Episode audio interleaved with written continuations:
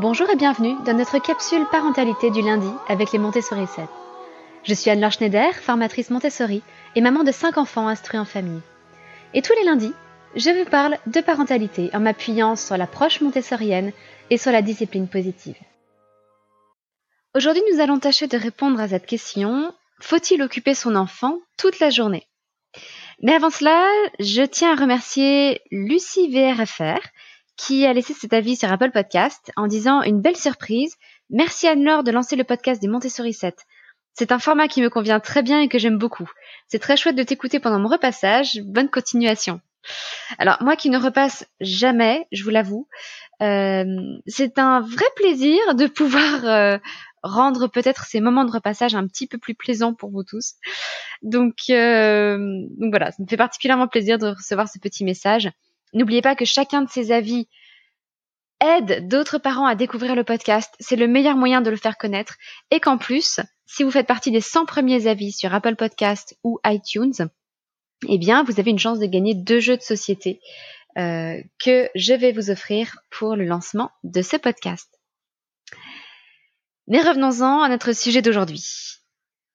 C'est un phénomène que j'observe de plus en plus euh, depuis quelques années en particulier chez les nouvelles mamans. Je pense qu'avec l'avènement, pardon, avec l'avènement des réseaux sociaux sur lesquels vous voyez des blogueuses ou des mamans euh, qui mettent en scène les dernières activités qu'elles ont réalisées avec leurs enfants, eh bien peut-être que vous, ou en tout cas d'autres mamans de votre entourage, se sentent obligées de proposer sans cesse plus de choses, plus d'activités organisées à leur enfant et de l'occuper en permanence. Alors, je pense que vous devinerez facilement la réponse à la question d'aujourd'hui. Faut-il occuper son enfant toute la journée? Très clairement non. Absolument pas. Euh, ça n'est pas notre rôle. Euh, et je ne pense pas que ce soit bon, ni sain, ni pour l'enfant, ni pour nous. Je vais vous expliquer un petit peu pourquoi quand même, parce que vous savez que je n'ai rarement des avis très tranchés euh, et radicaux, mais là, je pense qu'il s'agit de préserver la santé mentale des parents on n'est pas du tout obligé d'occuper son enfant toute la journée, loin de là. Avant tout, et même si vous le savez sûrement, je pense que cela vaut quand même la peine de le rappeler, tout ce qui apparaît sur les réseaux sociaux, ce sont des contenus qui ont été soigneusement édités et mis en scène par des mamans. Vous voyez peut-être la magnifique table préparée pour l'activité de confection de sablé, mais ce que vous ne voyez pas, c'est la crise de nerfs de la maman dont les enfants ont balancé de la farine absolument partout. Vous voyez l'air calme et studieux d'une fratrie en IEF, mais vous n'avez peut-être pas vu la course-poursuite qu'il a fallu entreprendre pour réunir tout le monde autour de la table et pour que tout le monde se mette au travail à peu près à l'heure dite. Ensuite, il faut prendre conscience que si vous parcourez Instagram, par exemple, vous voyez défiler des dizaines d'activités. Mais ces dizaines d'activités proviennent de comptes tous différents. Et peut-être que chaque famille n'a réalisé qu'une seule activité Instagrammable dans la semaine, voire dans le mois. Certaines familles repostent aussi régulièrement, euh, surtout les blogueuses professionnelles repostent parfois des activités qu'elles ont faites il y a longtemps et elles les remettent en scène sur leur profil Instagram parce que c'est leur métier. Donc je vous invite vraiment à relativiser tout ce que vous voyez sur les réseaux sociaux. Et c'est l'une des raisons pour lesquelles je n'aime pas les réseaux sociaux du tout, même si concrètement il faut bien que j'assure une présence professionnelle au Montessori 7 dessus. Donc vous trouverez un profil des Montessori 7 sur la plupart des réseaux sociaux, mais je le regrette profondément. Si je pouvais faire autrement, je vous assure que je le ferais.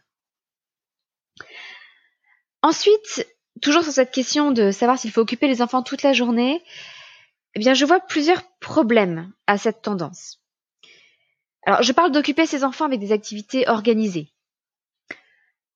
Le premier souci, c'est que souvent les enfants ne savent plus jouer de façon indépendante. Et ce sont les mêmes mamans avides de bien faire que je retrouve généralement quelques mois plus tard désespérées parce que leurs enfants restent systématiquement collés à elles et ne savent pas jouer tout seuls. Si elles ne proposent pas une activité organisée et structurée, ils ne savent pas comment faire. Deuxièmement, les enfants n'ont plus de temps pour leur jeu libre. Or, le jeu libre est une immense source de créativité et de bonheur pour l'enfant. Ce serait vraiment dommage de l'en priver en ne proposant que des activités structurées et organisées. L'enfant a profondément besoin de jeux libres, j'en suis convaincue. Alors, qu'est-ce que j'entends par jeux libres? Tous les jeux qui n'ont pas de règles, pas de structure, ce n'est pas une activité avec un début, un milieu, une fin. Le jeu libre, euh, ce sont par exemple les caplas. Vous avez des caplas, des bouts de bois, et l'enfant fait des constructions avec, il fait ce qu'il veut avec. Peut-être qu'il va les mettre debout comme une euh, file de dominos pour les faire tomber les uns après les autres. Peut-être qu'il va créer un labyrinthe et faire naviguer une bille à l'intérieur du labyrinthe. Ça, c'est du jeu libre et c'est extrêmement créatif. Troisièmement, les enfants n'ont plus assez de temps pour s'ennuyer. Et pourtant, s'ennuyer, pour moi, est vraiment à l'origine des plus beaux projets des enfants. Chaque fois qu'un de mes enfants est venu me voir, en me disant Maman, je ne sais pas quoi faire. Je me suis retenue de lui proposer une activité structurée et organisée. Et je lui ai dit D'accord, cherche encore un peu pendant dix minutes, un quart d'heure. Si tu ne sais toujours pas quoi faire, reviens me voir et je te proposerai quelque chose. À chaque fois, au bout de dix minutes, un quart d'heure, personne ne vient. Et lorsque je vais voir ce que les enfants font, c'est là qu'ils se sont lancés dans des projets formidables des choses créatives, artistiques ou des projets de construction vraiment techniques. Et là, c'est un pur bonheur.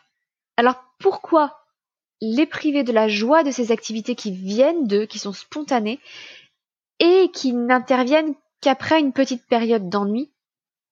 Au profit d'activités structurées et organisées que l'on qu'on leur aura nous proposées. C'est quand même dommage.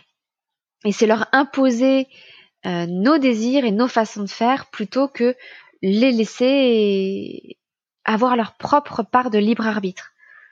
Surtout sur un sujet comme euh, le jeu ou les activités à la maison. Ça n'est pas, euh, c'est quelque chose où leur libre arbitre pourrait vraiment s'exprimer pleinement. Donc, je vous invite vraiment à lever le pied un petit peu. Quelques activités organisées de temps en temps, un cycle de travail ou deux cycles de travail dans la journée pour les enfants un peu plus âgés. C'est très bien mais si vous pouviez, par pitié, garder beaucoup de temps libre pour lire, pour s'ennuyer, pour jouer, pour faire du jeu libre et pour établir de magnifiques projets, ça serait formidable, à la fois pour l'épanouissement de votre enfant et pour la préservation de votre santé mentale. Car sinon, je vous garantis que vous allez vous arracher les cheveux parce que votre enfant ne saura plus s'occuper tout seul. Si tout ce qu'il a toujours connu, c'est une maman complètement disponible qui passe tout son temps à lui prémâcher des activités qu'il n'a plus qu'à réaliser. Si cette capsule parentalité vous a plu, euh, je vous invite à rejoindre, si vous avez besoin d'un peu plus d'accompagnement et de soutien, je vous invite à rejoindre l'accompagnement à la parentalité et à l'IEF Montessori, qui est le coaching de groupe que j'anime c'est sous forme d'un abonnement mensuel où chaque mois nous abordons un thème différent. Et ce mois-ci, c'est le thème du sommeil, qui est un thème à la fois très riche, très stimulant et avec un enjeu très fort pour les parents parce que euh, ce sont nos nuits de sommeil qui sont en jeu. Et croyez-moi, le sommeil pour les parents est quelque chose de précieux. Donc si cela vous dit de nous rejoindre, ce sera avec grand plaisir. Et j'en profite pour rajouter que mes formations vie pratique et vie sensorielle Montessori euh, vont voir leurs inscriptions terminer le 19 juin et que tous les membres de l'accompagnement bénéficient d'une remise de 50% sur ces formations. Donc si cela vous intéresse, c'est vraiment le moment ou jamais de vous décider. Et ce que je vous encourage à faire, c'est donc de rejoindre l'accompagnement. C'est sans engagement, donc vous pouvez vous désinscrire d'un mois à l'autre comme vous le souhaitez. Et euh, ensuite de rejoindre les formations vie pratique et vie sensorielle Montessori si vous avez envie d'en savoir un petit peu plus sur cette pédagogie et de savoir quoi proposer à votre enfant entre 2 ans et demi et 6 mois. C'est tout pour aujourd'hui, je vous souhaite une excellente journée et je vous donne rendez-vous demain pour l'épisode un petit peu plus long de notre podcast. Bonne journée